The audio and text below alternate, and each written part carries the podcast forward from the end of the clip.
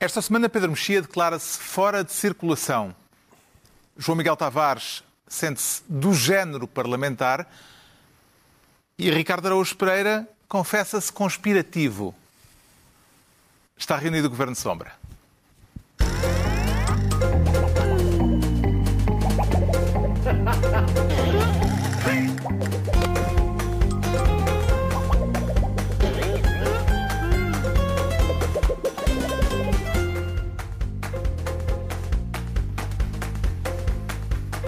Ora, viva, sejam bem-vindos. No final de uma semana em que continuámos sem saber a velocidade a que circulava o carro do Ministro e em que o Primeiro-Ministro, apesar de vacinado, para surpresa do Presidente da República, voltou a remeter-se ao isolamento profilático.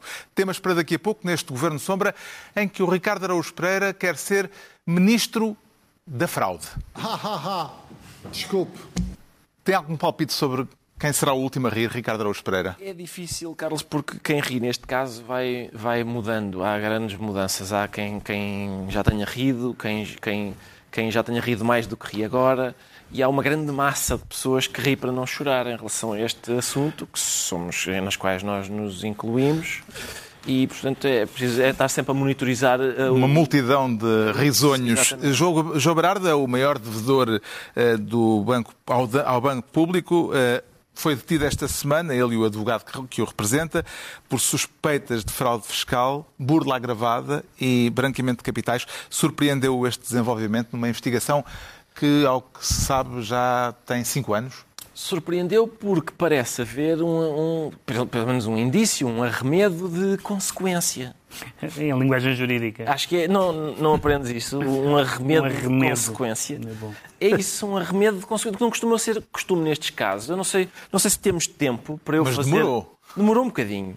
Mas chegou, e isso não é. Não, não sei se temos tempo para fazer a enumeração BPN, BPP, Banif, BES, BCP, Caixa, só em termos de bancos que, em que houve alguns, digamos, alguns problemazitos.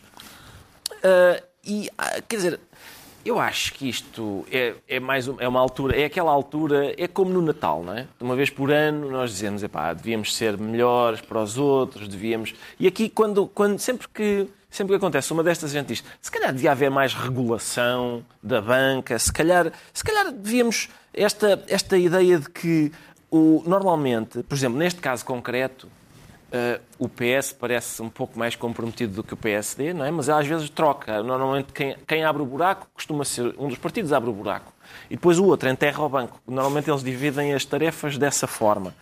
Um, e isto é importante não Está a chamar esquecer. gatos pingados aos dois Estou, partidos maiores do sistema político É português. importante não esquecer que estas manobras são geradoras de miséria. Isto é gerador de miséria nacional, Carlos, atenção, miséria nacional, que são os milhares de milhões que isto custa, e de miséria eh, pessoal, individual, que são aqueles desgraçados, aqueles pequenos aforradores que dizem ah, é, bem, investe-se em ações do BCP, toda a gente, é, vamos a isso, então lá fica sem nada. E que impacto é que pode ter tido neste processo a passagem de João Berardo pela Comissão Parlamentar de Inquérito à gestão da Caixa Geral? De Depósitos em maio de 2019, com aquela célebre gargalhada Sim, com a- e, outras, E não só, e, não é? e outras coisas, sim. e outras coisas, E outras claro. coisas. Grande performance. Eu sei, toda a gente tem dito, e quer dizer, eu percebo isso na opinião pública, eu acho que isso teve um grande impacto, a, a Comissão Parlamentar de Inquérito e a atuação das sobretudo das deputadas Mariana Mortágua e, e Cecília Meirelles, mas também do Duarte Marques, não é? que estava lá do...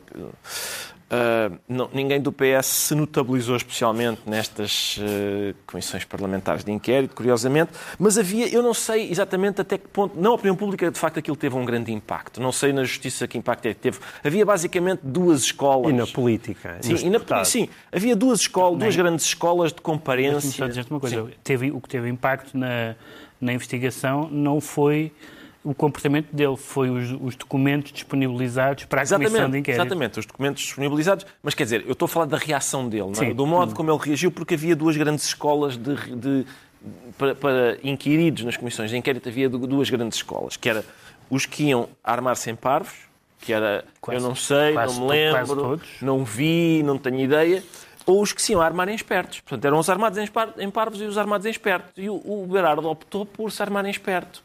E ir fazer aquela de vocês, mas onde é que pensam que me tocam? Mas a que propósito? Nem pensem, não vão conseguir. Eu fez-me lembrar a um filme chamado Wag the Dog, em que uma equipa de pessoas consegue forjar uma guerra, dar, dar a imagem de que existe uma guerra e assim conseguir desviar as atenções de um problema que há numas eleições presidenciais americanas.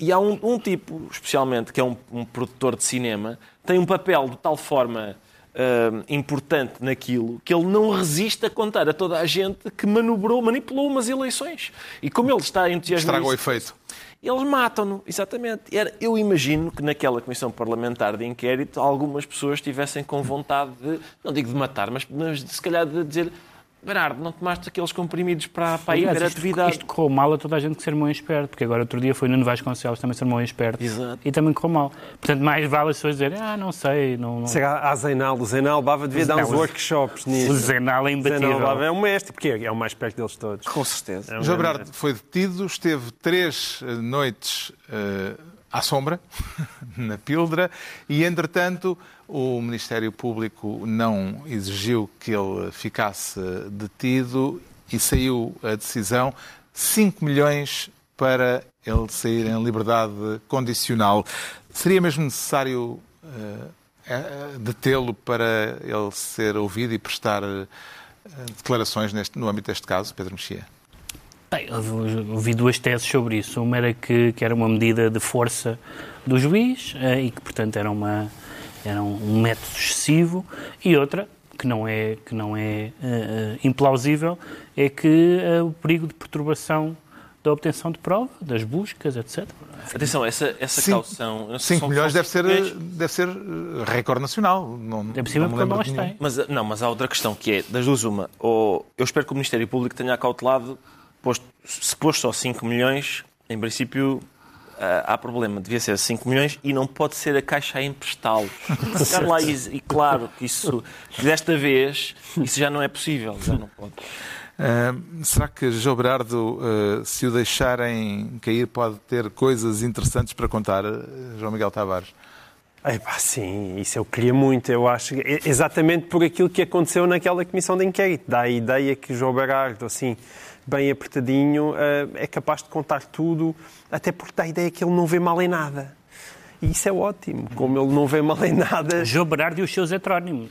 Porque temos a Fundação Berardo, a Associação Sim. Coleção Berardo, a Associação Coleções, tudo coisas completamente diferentes uhum. e, pouco, e, nenhuma delas tem nada a ver com o João Berardo. Além de Berardo, também o antigo presidente da Caixa Geral de Depósitos, Carlos Santos Ferreira, está na mira da Justiça, foi constituído arguído no âmbito do mesmo processo. O que é que lhe parece, João Miguel Tavares, o negócio da Caixa emprestar dinheiro a Berardo para Berardo pagar o que devia à Caixa? Houve várias fases. Essa fase que tu citas até já foi, penso que já foi posterior, já, foi, já não foi com o Carlos Santos Ferreira, porque ainda recentemente, 2015, 2016, a própria Caixa emprestou 6,5 milhões de euros para João Berardo por ter falhado o pagamento de duas prestações da Caixa. E então a Caixa emprestou. E as pessoas ouvem lá em casa e pensam, isto não me acontecia comigo. Realmente não lhe acontecia consigo, mas é só por uma razão, caro espectador, é porque você não tem o dinheiro suficiente uh, da Caixa nas suas mãos. Porque quem tem, aconteceu. E nesse aspecto é bom que as pessoas percebam que isso não foi só João Berardo. Existe uma coisa chamada imparidades. Quando as imparidades atingem um volume gigantesco, imagina, no caso de João Berardo, só na, na, só na Caixa Geral de Depósitos eram 400 milhões ou um valor perto disso, um, significa que quando eu digo, ah, ele já não tem dinheiro para pagar, a Caixa tem claro, claro colocar no seu balancinho, bem, então aqui há um buraco de 400 milhões. Ora, enquanto eh, João Berardo for conseguindo pagar alguma coisa, essa imparidade não tem que ser registada e o, e o banco não tem que fazer a provisão desse buraco. Isto não foi é só velha tese de que mais vale dever uh, um milhão do que dever é, mil. É, exato, e isto não foi só com o oh, um monte de, também para grupos de comunicação social, por exemplo. Agora, o grande, o, o, esse é um, é um escândalo, a meu ver, não é? Porque é, um, é uma maneira completamente perniciosa de fun de, do funcionamento do sistema bancário, mas não é o mais grave. Apesar de tudo, o mais grave é, é, é, são os empréstimos iniciais. Quer dizer, houve, houve, alguém que fez as contas, Sem então era suficientes, 1,141 mil milhões de euros, depois ter mais 110.709 euros. Uhum 1,141 mil milhões. É mais de mil milhões. E diz, ah, mas ele não pagou Um nada. vírgula, essa vírgula não está aí um bocado a mais? Não, 1,141 mil milhões. Portanto, é mil milhões mais 141 milhões de euros. Ah, portanto, não, não está mal, acho eu. Ahm, eh, e, e- e, portanto, mas, mas diz que o Berard não pagou nada. Pagou, pá, já amortizou 95 milhões. Hã? Portanto, eles de 1,1 sobrar ainda 5 mil milhões, milhões Pode sair este fim de semana, mas não 95. pode sair da área metropolitana de Lisboa. E isso é impressionante. Pá, é Entregamos ao. Ricardo Araújo Pereira a pasta de Ministro da Fraude. Quanto ao Pedro Mexia, quer ser desta vez Ministro da Circulação. Ainda será adequado aquele velho slogan de que circular é viver, Pedro Mexia? Bem, Pode não ser, como se viu. Ah, ah, Quero falar do acidente, Sim, do acidente. com o carro do Ministro da Administração Interna que causou a morte de um trabalhador na A6, a autoestrada que faz a ligação entre a Marateca e a fronteira do Caia. Eh, Quer falar do que se sabe ou do que não se sabe? não há uma, di- uma diferença muito grande entre o que se sabe e o que se não sabe, porque aquilo que se sabe não se sabe, porque há duas versões, portanto não se sabe. Queria só dizer uma Isso é coisa. uma homenagem a Do- a Donald, É Donald. Trump, exatamente. É Donald Trump, é Donald Rumsfeld. Que é Morreu Donald esta também, semana. de outra maneira, menos, menos, com menos claridade. Mas ehm, queria só pr- primeiro dizer o seguinte, que é o assunto em si não tem nada a ver, e podia ter acontecido a qualquer, não só a qualquer outro ministro, mas a qualquer outra pessoa, não tem nada a ver com as atribulações de Eduardo Cabrita nos últimos meses como ministro. O assunto em si, isto é, o facto de o carro onde ele circulava, o carro do Ministério, ter atropelado uma pessoa mortalmente. Isto não tem nada a ver com o, tem nada a ver com o ministro, isto é, não tem nada a ver com o juízo sobre o ministro enquanto ministro. Mas algumas reações a isso já são aproximáveis das reações políticas de Eduardo Cabrita enquanto ministro, nomeadamente a sugestão muito clarinha de que a culpa foi da vítima, que ficou no comunicado No dia seguinte, do Ministério da Administração eh, Interna. saiu um comunicado do Ministério da aliás, Administração con- Interna a dizer que o contrasta- trabalhador é que atravessou e que não havia sinalização a O que indicar os contrasta trabalhos não só com, estrada, com uma versão diferente dada pela, pela, pela Brisa, a- a- na- já vamos falar disso, da questão da sinalização, como também contrasta no silêncio genérico do Ministro eh, quando confrontado com isto. O que não se sabe é, é- é tanto eh, que merece ser merece que nos preocupemos, porque não se sabe a que velocidade é que é o carro, não se sabe se o, se o motorista tinha qual era o grau de álcool no sangue, não se sabe se havia ou não sinalização. A, a Brisa diz que sim, que havia sinalização. Ahm, a- diz o advogado da vítima que não havia marcas de travagem e que, portanto, eh, não há sinais de, de- de se tentar evitar que. Bom, isto, isto tudo não são. Não são eh, eh, se, nós, se, se tivesse havido aquele acidente, não tivesse havido aquele comunicado do, do Ministério e houvesse um, um pouco mais de transparência, so- so- sem prejuízo depois também de algumas pistas falsas que foram aparecendo nos jornais, o Sim, próprio- as pistas faltas são consequência da falsa cons- transparência. exa- É que exatamente. Às vezes esquecem-se disso. é? Exatamente, exatamente, é verdade. Ah, os E- jornais estão a ser. eh, é verdade. E o próprio Rui Rio também veio com uma, uma tese que não é exatamente, não corresponde exatamente à verdade, à questão da- do carro.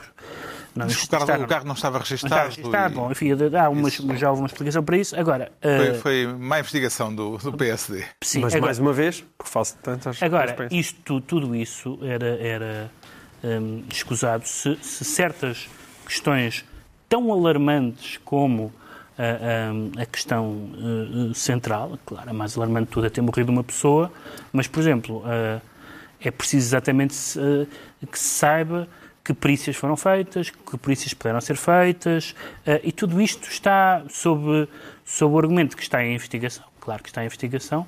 Era, era bom que houvesse uma declaração um, um bocadinho mais clara para deixar as pessoas, porque, e este é o último ponto, a única, a única ter um acidente de automóvel, eh, que foi um acidente, evidentemente, aquela pessoa não foi morta de propósito, portanto foi um acidente, ter um acidente de automóvel é uma coisa.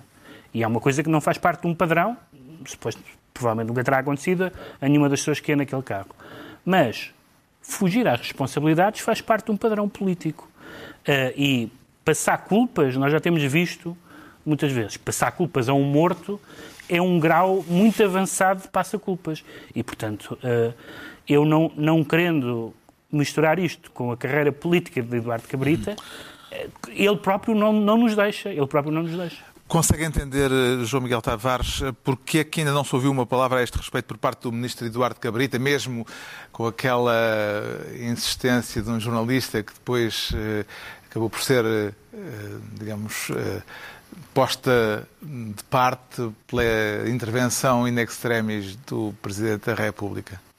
A única explicação que eu tenho para isso, genuinamente, é que Eduardo Cabrita tem consciência que o carro ia em excesso de velocidade e, portanto, tem um enorme problema nas mãos.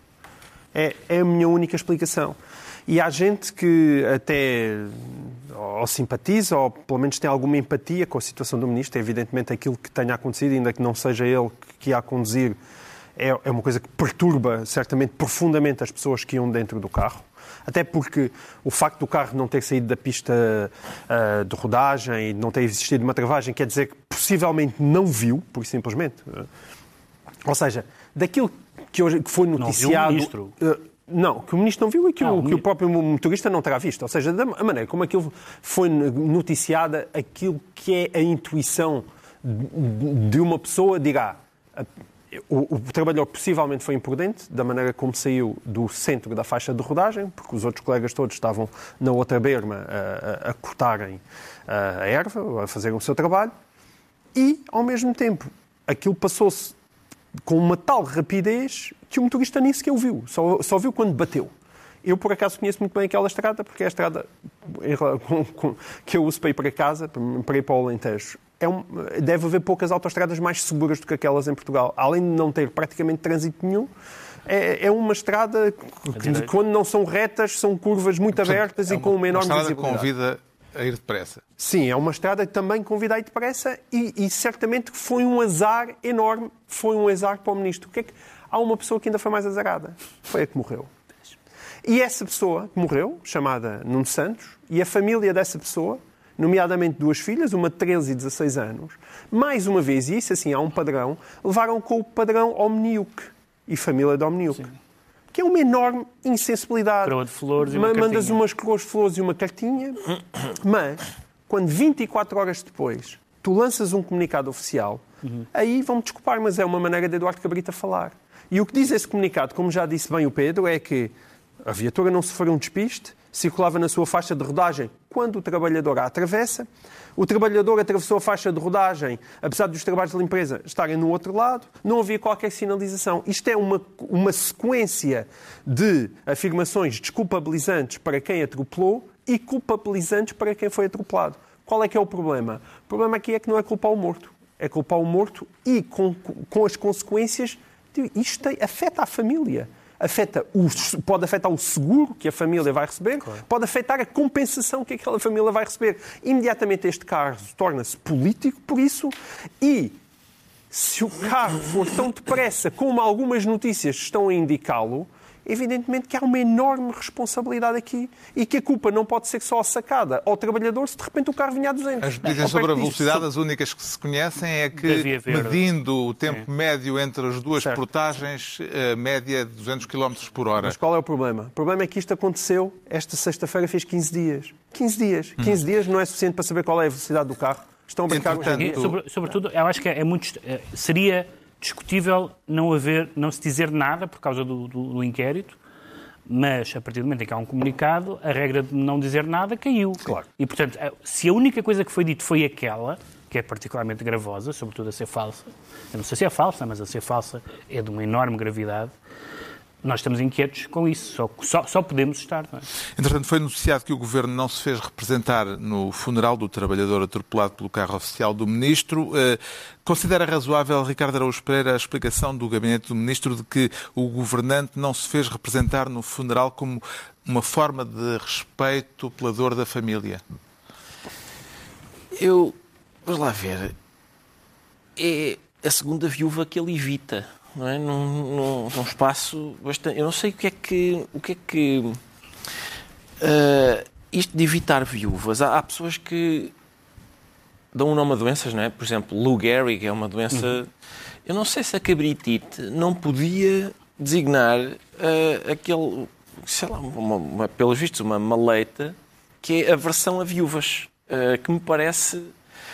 há aqui, quer dizer, há aqui, a certa altura, este caso é, é mais um numa espécie de historial do, do Cabrita, em que, atenção, sem, sem, com, as devidas, com as devidas ressalvas sobre que tipo de responsabilidade efetiva é que ele tem nisto, mas eu estou a falar apenas da... A responsabilidade das declarações, Sim, isso tem com sim exatamente. Estou a falar apenas da, da, do- daquilo que acontece depois, ou seja, de uma espécie de insensibilidade, de eh, o, o comunicado é aquilo que, é aquilo que, que já que o Pedro e o João Miguel já disseram, que é epá, as seguradoras normalmente são empresas cujo objetivo é não pagar seguros. As pessoas normalmente, quando assinam o seguro, ficam com uma ideia contrária, mas não é, é essa. O objetivo é não pagar seguros, dizendo que o, o seu carro. O senhor tem seguro no carro? Tenho sim. Mas de cor era? Vermelho. Ah, nós vermelho não pagamos.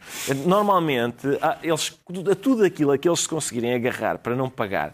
Ora, se há um comunicado oficial de um Ministério a dizer nós não saímos da faixa, aquilo não estava sinalizado, e a- ou seja, fazer a, a culpabilizar, a pôr a culpa noutro e não no, no a desviar a culpa para o, o desgraçado é? que morreu, ah, não me custa imaginar que é, que é uma, uma seguradora. Mas isso se até pode ser tudo, Mas, poderia certo, ser tudo verdadeiro. Mas a questão há é que estava um inquérito a decorrer Sim, e, portanto, exato, e pode ser eh, verdadeiro, talvez embora- fosse extemporâneo Exato, embora- ter embora emitido um brisa comunicado desminta. nessas circunstâncias. Exato. Embora a brisa. E, e além, E a além brisa facto depois da brisa desmentiu, desmentir sim. e não sei o quê.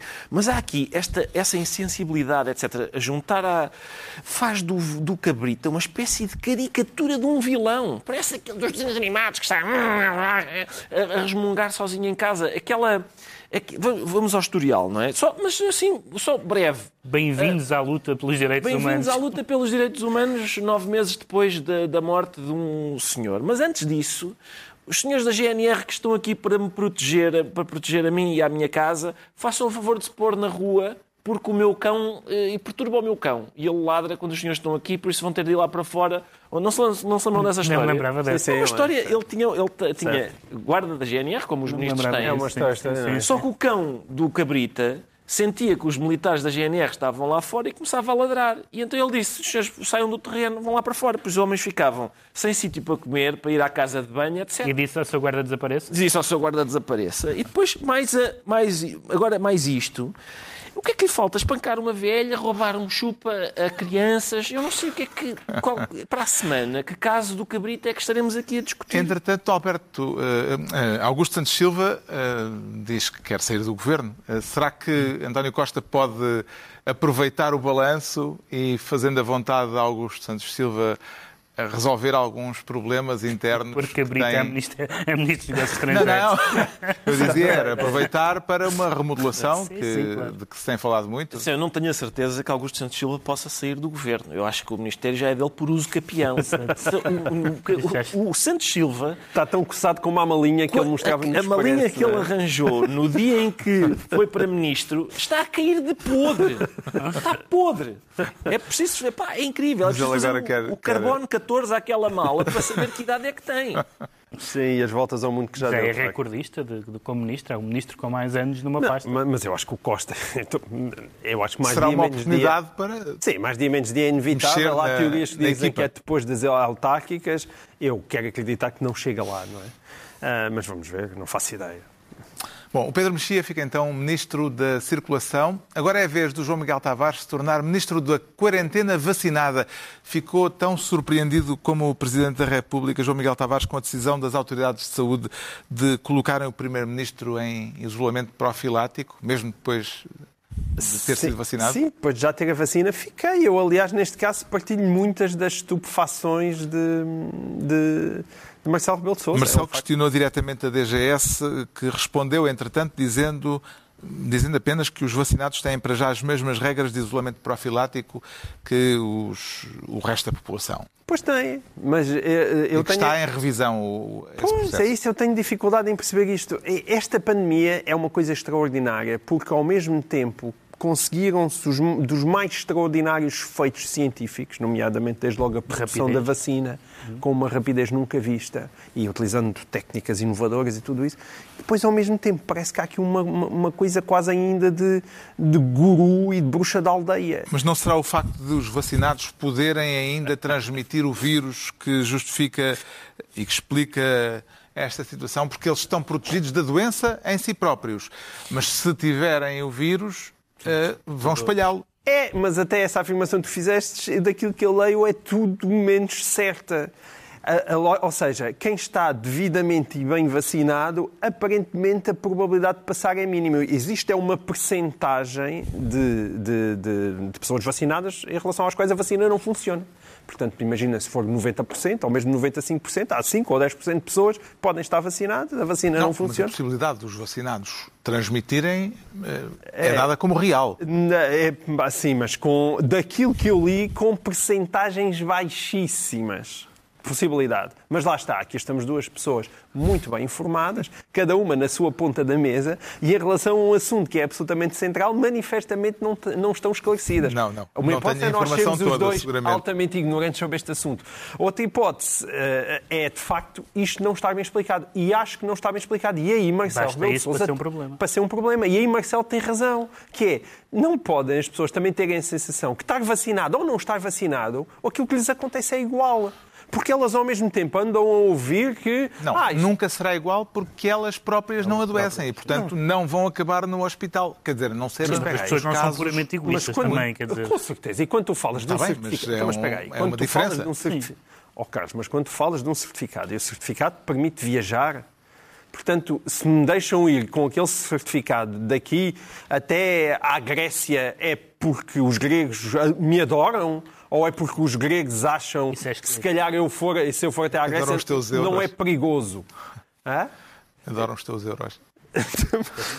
É, pá, e- e- sim, adoram os teus euros, mas se quiseres Mas para um isso como país. que não- explicação também é Certo, horrível, não é? opá, mas seja para a Alemanha, então, que adora menos os nossos euros, porque não precisa tanto. Quer dizer, se eu Exato. posso ir daqui para a Alemanha, não é por amor a mim que os alemães nos deixam visitar, é porque eles acham, olha, já podem. Sim, mas não é há muitas perigoso. dúvidas no ar, isso evidentemente. Com certeza que há muitas dúvidas no ar, mas quer dizer, é, é bom. Que é, curiosamente, onde está o bicho. Mas, é- prova- mas provavelmente essas dúvidas não são só da nossa ignorância, são também do consenso científico que ainda não é hum, muito evidente em muitas matérias, não é? Certo, mas convém, lá está. A, a Covid não é a única doença no mundo. Não é? E, portanto, convém não continuarmos se de repente, como nós olhamos, realmente os números estão a crescer, há novas variantes, todos nós sabemos isso. Por causa da variante Delta, a imunidade de grupo está cada vez mais longe, porque esta variante é mais contagiosa. Pensava-se que se bastava 70% da população, agora já está nos 85%. Tudo certo. É pá, mas também olhem para os internados, olhem para os números de mortos e imaginem que há outras pessoas com outras doenças que se calhar convém começar a ver os olhos para elas também. O não é? número de casos de Covid continuou esta semana a aumentar no país, com a maior parte dos especialistas consultados pelo Governo a defender um reforço das medidas de contenção e, de facto, vai haver um reforço de medidas de contenção porque eh, passa a haver eh, uma espécie de recolher obrigatório eh, a partir das 11 da noite.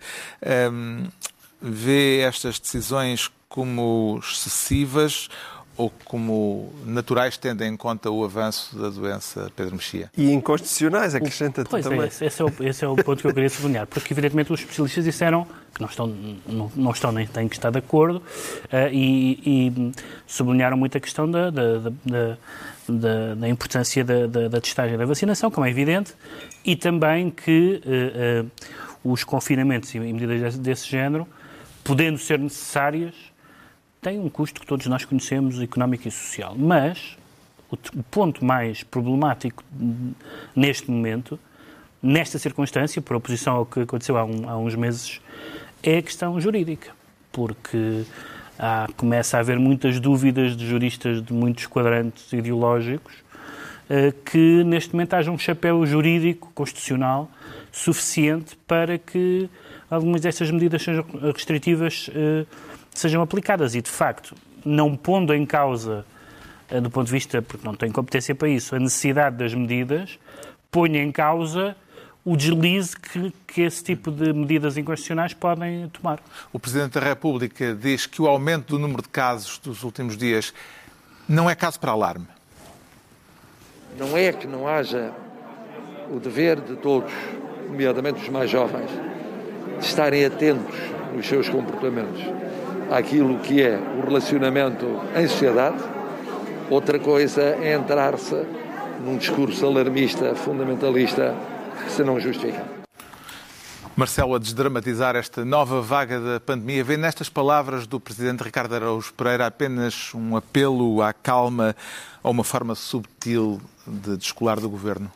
Eu, eu acho que é um apelo à calma que eu não estou metido nisto. É uma mistura dos dois. É calma que eu não. Atenção, isto, enquanto.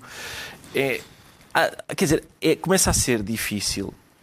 Uh, por exemplo, esta, esta, como é que se chama, medida, vamos chamar medida, de, de recolher obrigatório, não é? Das 23 às 5 da manhã. Não é bem este... recolher obrigatório porque é mais indicativo do é, que seja, coercivo. Ora, aí está. Ou seja, não é estado de emergência, é estado maternal. É, ó oh, filha, agasalha é, é mais uma... É uma sugestão, não é? É uma sugestão. É, se puder fica em casa entre as 11 e as 5. No fundo é para evitar o botelhão. Com certeza, é para evitar Sendo o botelhão. A Constituição não diz nada sobre isso. Sobre, sobre o botelhão. Não, sobre o poder paternal. não diz nada. Não, não há. Agora de repente deixaste na ideia eh, que a Constituição pode dizer alguma coisa sobre o botelhão. É melhor não, não, poder, sobre o poder paternal. Não. Mas sobre o botelhão também não diz nada. Ah, não podia dizer, tanto, tem tantos artigos também que lá cabia um. Mas sim, mas é, quer dizer, depois do que as pessoas aguentaram, depois da...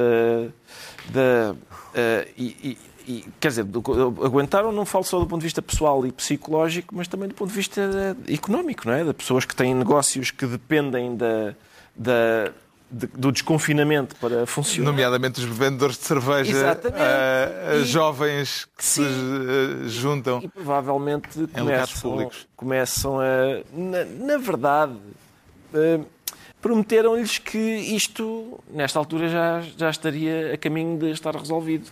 Mas eu isso... sei que não está. sei que não está. sei bem que, que, não está. Acho que não mas, é uma promessa que ninguém pudesse fazer. Não está. é verdade que, que outro está. dia vi uma jornalista perguntar à, à ministra quando é que acaba a, quando certeza, acaba a pandemia. Não há dúvida. Assim. Não há dúvida. Mas quando se tem o baraço a apertar no pescoço, já acorda já a fazer aquele ranger, é natural que Dói. as pessoas digam isto já não era para já ter saído, é natural. O João Miguel Tavares fica assim ministro da quarentena vacinada e estão entregues as pastas ministeriais por esta semana. Altura agora para sabermos porque é que o Pedro Mexia se declara baixinho, mas é tudo uma questão de expectativas. É, como a vida, não é? Aliás, é, aliás é, os, os, os, grandes sábios dizem que a, melhor maneira de ser feliz é ter baixas expectativas. Quero falar tudo, da fasquia Exato, de Rui tudo, Rio, tudo que, que é anunciou como patamar mínimo no resultado das autárquicas eh, o não ficar aquém de Passos Coelho em 2017. O resultado que ele definiu como desastroso, aliás, culpando Carlos Carreiras, coordenador autárquico nessas eleições, uh, do resultado. Portanto, ele diz, realmente o Passos Coelho teve um resultado horroroso. Se eu tiver mais uma Câmara que eu, uh, bestial. É, é. Acha que ele se consegue manter se tiver mais uma ou duas câmaras? Quer dizer, acho que não, acho que... O, a, ou pelo menos que se vai bater por isso a vaga de fundo vai ser grande, mas não é só, não é só as câmaras, é que câmaras, ou seja, capitais de distrito, etc. E, em particular, câmaras em que ele impôs os seus candidatos contra as estruturas locais, que aliás já está a dar um grande barato, mas vamos falar Sim. disso. E, portanto, uh, esta expectativa é uma expectativa miserável. Dizer, se tivermos melhor que um resultado péssimo, então já valeu a pena. É esta a ambição Menos do líder. Péssimo.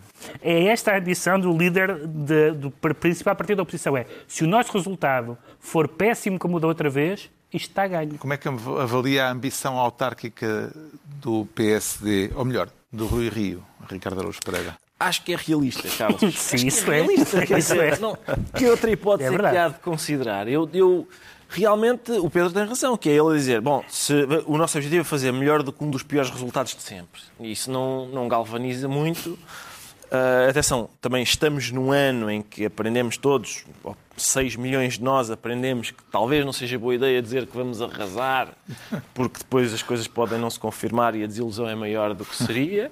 Mas, mas de facto, eh, tendo em conta as circunstâncias, que é candidatos que ele escolhe, mas que as estruturas locais não, não querem, ou candidatos que ele escolhe e as estruturas locais aprovam, mas depois se vão embora porque afinal as estruturas locais são um ninho de víboras. Uh, tendo em conta tudo isso. Ou na outra versão, os candidatos não vão às reuniões e estão-se a não borrifar vão para as reuniões, estruturas. Exatamente, seja, seja o que for. Mas, portanto, Bem, atenção, no caso de Gaia, todas as versões são péssimas. São todas. Não há uma. Ah, realmente, se eles tiverem razão.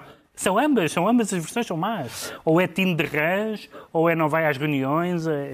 Agora, eu acho que é um que há ninguém há uma coisa que ninguém pode negar é que Rui Rio está preparado para ser primeiro-ministro. Ele está a fazer um tirocínio a ter oposição. Ele, não, há, não há oposição mais azeda do que a que ele tem dentro do PSD. E, portanto, assim que ele for, se algum dia ele for primeiro-ministro, ele terá muito traquejo a lidar com opositores. Entretanto, como já foi referido, assiste-se uma vez mais a uma guerra entre a direção eh, do partido e o Conselho de Jurisdição, que está a analisar queixas eh, de que Rui Rio escolheu candidatos em certos conselhos sem ter legitimidade formal para o fazer. Que impacto é que isto pode ter eh, na reputação e na eficácia do PSD nesses conselhos e a nível nacional? João Miguel Tavares. É sim, é, às vezes isto dá a ideia que o Rio é uma espécie, felizmente não atropela ninguém, mas tem a mesma sorte que Eduardo Cabrita. Embora É- seja um fanático dos popós. Embora seja um fanático dos popós, porque é tudo o que pode correr mal. Quem só chegou agora a esta edição do Governo Sombra tem de rebobinar para 2009 ou 2010. Exatamente. Mas és fanático dos popós no Rui Rio, lembro fanático dos popós, chega lá. FDP basta. Sim, Isto é uma das boas histórias, realmente, dos últimos anos. Ahm, mas é, é azar atrás de azar. Mas sendo que este caso do Conselho de Jurisdição é muito curioso, porque nós olhamos para os partidos, na verdade, como se fosse uma espécie de clubes de futebol que- do género. Ganhou o Vieira, então é o Vieira que manda naquilo tudo. Ganhou o Pinta Costa, então é o Pinta Costa que manda naquilo tudo. E agora ganhou o Rio, então é o Rio que manda naquilo tudo. Mas, na verdade, e tanto nos clubes de futebol como nos partidos, Há acho que e há tudo- órgãos dos partidos, Há órgãos. conselhos de jurisdição e, E que têm outras chatices. Têm Quer dizer, estatutos. é frequente os órgãos estarem assim meio adormecidos ou o que- inativos. mas o que é que no PSD não está a acontecer isso. Porque eles combinam. Não, porque, porque Quando eles os órgãos realmente- estão adormecidos, há sempre coisas que se podem fazer. Mas a questão aqui Mas é é que Mas isso não acontece. Desculpa lá, a maneira de de adormecer os órgãos é, é o partido. Se o partido ganhar. Os órgãos convidam fazem- logo, sim, Não, sim. não. Não, pelo contrário, ficam adormecidos. Sim, a- adormecem, pois Portanto, é. ao pá. Contrário da, É dos seres contrário, humanos. sim, é ao contrário dos seres humanos. O partido gosto ganhar, muito da os vossa reflexão sobre- e dizem ao líder para fazer o que lhe apetecer. Go- Gosto muito da vossa reflexão sobre órgãos adormecidos, mas aqui neste caso o que se passou é que este Conselho de Jurisdição não era o Conselho de Jurisdição de Rui Rio. Ou seja, foi era Pois. uma lista paralela que, A que lista ganhou. da e, o, e, o, e o Paulo Colasso, que é quem lidera o Conselho de Jurisdição, tem a mania, vá-se lá saber porquê, de achar que os estatutos são para cumprir. E de facto, quando se vai ler os estatutos, esta ideia de que eh, podia vir um, um- um- o dirigente, o, líder do partido, sobrepor-se às conselheiras locais e dizer não é este, é outro, é altamente duvidosa. Vamos lá ver o que é que isso dá. Está esclarecido porque é que o Pedro Mexia se declara baixinho. Quanto ao Ricardo Araújo Pereira, diz sentir-se conspirativo. E este é um tema em que Rui Rio volta a ser personagem, mas desta vez eh, personagem secundária, não é, ele o mas- protagonista. É, mas entra, sim, Mas entra, entra. na história. A eh, história- Rui Moreira é que é o protagonista. É o Rui Moreira o E Rui protagonista. Moreira sugere que Rui Rio ou é adivinho ou teve informação privilegiada sobre o processo judicial em que o Presidente da Câmara, o atual Presidente da Câmara do Porto, é acusado de um crime que pode implicar a perda de mandato. Sim, o, o- o Rui Moreira deu uma entrevista em que sugere, insinua que o responsável pela campanha suja de que está a ser alvo é Rui Rio. Isto é, atenção, eu, eu lembro-me de uma das coisas que se disse a propósito dos movimentos independentes nas autárquicas era ah, atenção, os partidos são péssimos. Estes movimentos é que são puros, têm uma certa outra forma de fazer política. Os independentes têm uma pureza que os partidos. Quem é que disse isso? Não, muita gente, muita gente. E afinal, depois, quer dizer, a prática demonstra que têm os mesmos tiques ou até piores. eh, Também há seres humanos neles? Ah, parece que sim. Parece que sim. Boa Parece que parte há- deles vindos dos partidos. dos É, partidos. uma certa parece, que cultura não há, política. parece que não há anjinhos em lado nenhum. Pois, Portanto, esse, Tirando aqui, não é? esse debate está encerrado. E depois, esta ideia de que, de que o Rui Rio, que é a ideia que o Rui Moreira tenta agora passar, que é o Rui Rio é o responsável pela campanha suja de que ele está a ser alvo, que é uma coisa absurda, porque ninguém acredita que o Rui Rio tenha poder para influenciar o Ministério Público. Se o Rui Rio tivesse poder para influenciar o Ministério Público e o Tribunal. ah, é- Ele queria, ele quer dizer, queria. é, é muito improvável, quer dizer, uma pessoa que tem uma- esta dificuldade em fazer oposição ao Costa, mas é eficacíssima a fazer oposição a, a, a Rui Moreira, e que, que dá, é uma entrevista cheia de, ou de falsas equivalências, porque há um elemento que faz parte da comissão de, de acompanhamento do PDM, do Rui, de- que, é, que faz parte da lista do Rui Moreira, que é proprietário de frações num, num shopping que vai ser reabilitado e, eh, e ele compara isso com. Ah, então quer dizer agora um- um- alguém que tenha uma rua. Na- Sim, é uma casa, uma casa numa rua que vai ser reabilitada, até que os jornalistas têm que lhe dizer "A- a comparação está mal feita, seria reabilitar a sua própria casa. Ou cortinas de fumo, quando Fazem, ele diz. Aliás, fazem isso na Sim, entrevista. exato. Fazem é isso, foi o que o jornalista lhe disse. Ah, cortinas de fumo, como o que está em causa é que a minha família ficou sem terreno nem indenização. Não é isso que está em causa, não é de todo isso que está em causa. E, portanto, sim, são vários tiques que nós estamos habituados a ver. Ah, e que querem independentes, querem independentes. Qual das hipóteses é que lhe parece mais razoável, João Miguel Tavares? Eh, As duas hipóteses que Rui Moreira colocou, a de um Rui Rio adivinho ou a de Rui Rio ter beneficiado de informação privilegiada? O caso Selminha anda na praça pública há tanto tempo, não sei se precisa ter realmente grandes informações privilegiadas. Já toda a gente sabe o que é que aquilo é e onde é que poderia eh, chegar. Além disso, Rui Rio tem uma embirração tão grande com o Ministério Público se eu acho que se ele, se ele tivesse informações privilegiadas e boas fontes lá dentro, se calhar eh, era mais carinhoso. Esta animosidade pessoal entre os dois Ruis do Porto, o anterior e o atual presidente da autarquia, eh, a qual deles lhe parece, Pedro Mexia, que poderá fazer mais moça? Bem, quer dizer, eh, depende de dois dias, que é o dia das eleições. Se E o dia da decisão do, do E a Tribunal. decisão do Tribunal. Portanto, aí não há dúvida. São essas, nessas duas datas, numa já sabemos mais ou menos o que vai acontecer e na outra veremos. Já sabemos então porque é que o Ricardo Araújo Pereira se anuncia conspirativo. Agora vamos tentar perceber rapidamente porque é que o João Miguel Tavares se declara do género parlamentar. Não me diga que renunciou à masculinidade. Ah, eu nunca fui muito masculino, mas não. Claro, o que mas Uma coisa que raramente se ouve na televisão. Tirem, tirem isto e ponham no promo, se faz favor. Explica-me uma coisa, o que é que significa ser masculino? O que é isso? O que é que Sei isso lá. quer dizer? O que é- Há alguma característica que os homens todos tenham e que nenhuma mulher tenha? Não temos tempo Não para debates desses. que... Sim, Isto não veio há- a propósito. Por exemplo, há coisas amigos. que os homens gostam muito, e que, tipo menage à trois, estás a ver? Eu, não. Não, não, é porque não conheces mulheres suficientes. Não, não, não, é- não, não, bem pelo contrário, acho que uma mulher sozinha já dá. Já é um investimento tão grande para que duas está-me a trabalhar, é demasiado. Então, Estás a ver? E é renunciou- não Admites, renunciou então a- que eu sou pouco masculino ou não? Não, não, eu não sei. Eu não, Não renunciou à masculinidade, Admito. nunca foi muito Admito, masculino. Pá, É ou isso? renuncias à masculinidade ou ao tema, pá, porque temos 7 minutos. É do género parlamentar e isto vem a propósito da decisão do Tribunal Constitucional de Sim. dar razão a um grupo de deputados que se opôs a uma decisão do Governo em matéria de política educativa. Eu sei que o, o- o que estávamos a debater era mais interessante, Sim. mas agora tem que se eh, Não, despachar certo, o expediente. Muito rapidamente, isto é um Quer tema, explicar é um tema complexo. Sim. Eh, embora eu, eu nunca tenha sido muito masculino, tenho alguns problemas com a lei da identi- da identidade e de expressão de género, que foi aprovada em 2018, nomeadamente aquela questão de, de mudanças de género a pedido, sem intervenção médica, quando ainda se é menor de idade. Tenho vários problemas com isso. Mas não era isso que estava em causa agora eh, nesta decisão do Tribunal Constitucional. Houve muitos deputados, várias dezenas de deputados, que pediram a fiscalização da lei por causa daquilo que ela dizia em relação às escolas. Porque havia um- há um artigo que dizia, claro, eh, dizia isto, que o sistema educativo devia promover, portanto o verbo era esse, era promover o exercício do direito à autodeterminação de género. E, portanto, esta, esta O ideia... Governo tomou essa decisão e eh, houve um conjunto de deputados, 86, 86 Certo, que pediram a deputados, fiscalização. pediram fiscalização e o Tribunal Constitucional deu-lhes razão, diz que é matéria do Parlamento. Exatamente, porque isto foi uma, ah, uma lei proposta pelo Governo e que não passou devidamente pelo Parlamento. E, e o que o Tribunal Constitucional diz é, senhores, isto tem em conta aquilo que são os direitos das liberdades e garantias, portanto, são os direitos fundamentais das pessoas, portanto, existe uma reserva parlamentar. Isto tinha que ser uma lei que emana do Parlamento e ela agora deve regressar ao Parlamento. E é bom ah, ver o Tribunal Constitucional, ah, Constitucional defender para começar, o nosso sistema parlamentar e não o confundir com o poder legislativo do próprio governo e, ao mesmo tempo, colocar nesta questão altamente sensível um carimbo a dizer, senhores, este, isto não é óbvio. Agora o assunto tem que é ser eh, tratado no Parlamento e está na altura dos livros. E eu esta semana um trago de género. um é? ensaio, talvez que é, seja. o governo identificou-se como legislador quando era apenas executivo. E, e- e o Tribunal Constitucional. Vamos bem- aos livros. Eu trago esta semana um, um ensaio que é um levantamento das evoluções, da, da evolução das artes plásticas portuguesas num período de três décadas, um período fundamental para o desenvolvimento da modernidade artística em Portugal.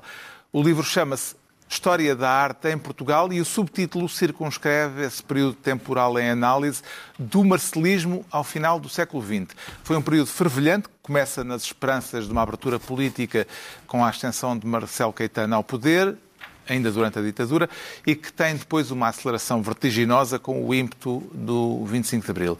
A autora, a historiadora de arte contemporânea Isabel Nogueira, faz um levantamento dessa evolução do pensamento crítico na arte em Portugal ao longo de 30 anos e, no fundo, esta é a história de como a arte contemporânea se tornou também eh, uma área de investimento apetecível até para figuras exteriores ao meio artístico, como José Berardo, Joe Berardo, de quem já falámos hoje. Quanto ao Pedro Mexia, traz cinema. Sim, é o primeiro volume dos ditos e escritos de Manuel de Oliveira, eh, uma edição de Serralves e da, da Casa de Cinema Manuel de Oliveira, que tem textos dos anos 30 do século XX até 2014, portanto, tá- os textos acompanham toda a carreira, não são textos sobre a própria obra de Manuel de Oliveira, mas dos, sobre os cineastas que, que ele admirava e atores e sobre alguns temas eh, recorrentes na, na- na obra dele, como a relação com o documentário, com o sagrado, com, com- com o comércio. E, e com uma nota que eu acho muito interessante de um texto de 63 em que ele diz que eh, não, é, não são os cineastas que são lentos, o público é que é lento e os cineastas são impacientes. Mas que a impaciência dos cineastas, diz ele, hum, não há tempo a perder, todos juntos e para a frente, e o que não couber cá dentro terá por certo se estender lá por fora.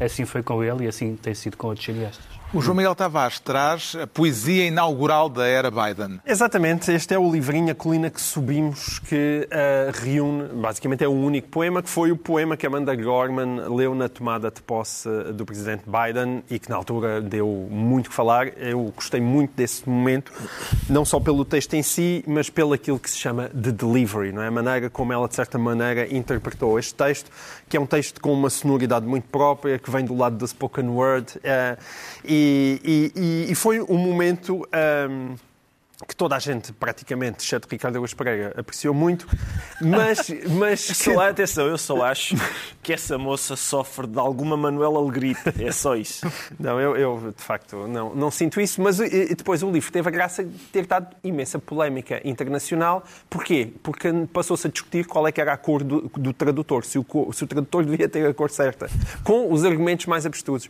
E de facto parece que a tradutora portuguesa, a Carla Fernandes, tem a cor certa, segundo essa absurda tese, mas tem um lado muito engraçado, é porque a, a tradução dela é totalmente literal. É, é literal, portanto, a, a sonoridade do texto, a rima interna, externa, tudo isso está ausente desta tradução. Ou seja, se fosse um, um finlandês branquíssimo que quisesse fazer uma tradução literal deste texto, não ficaria, muito, não ficaria certamente muito diferente.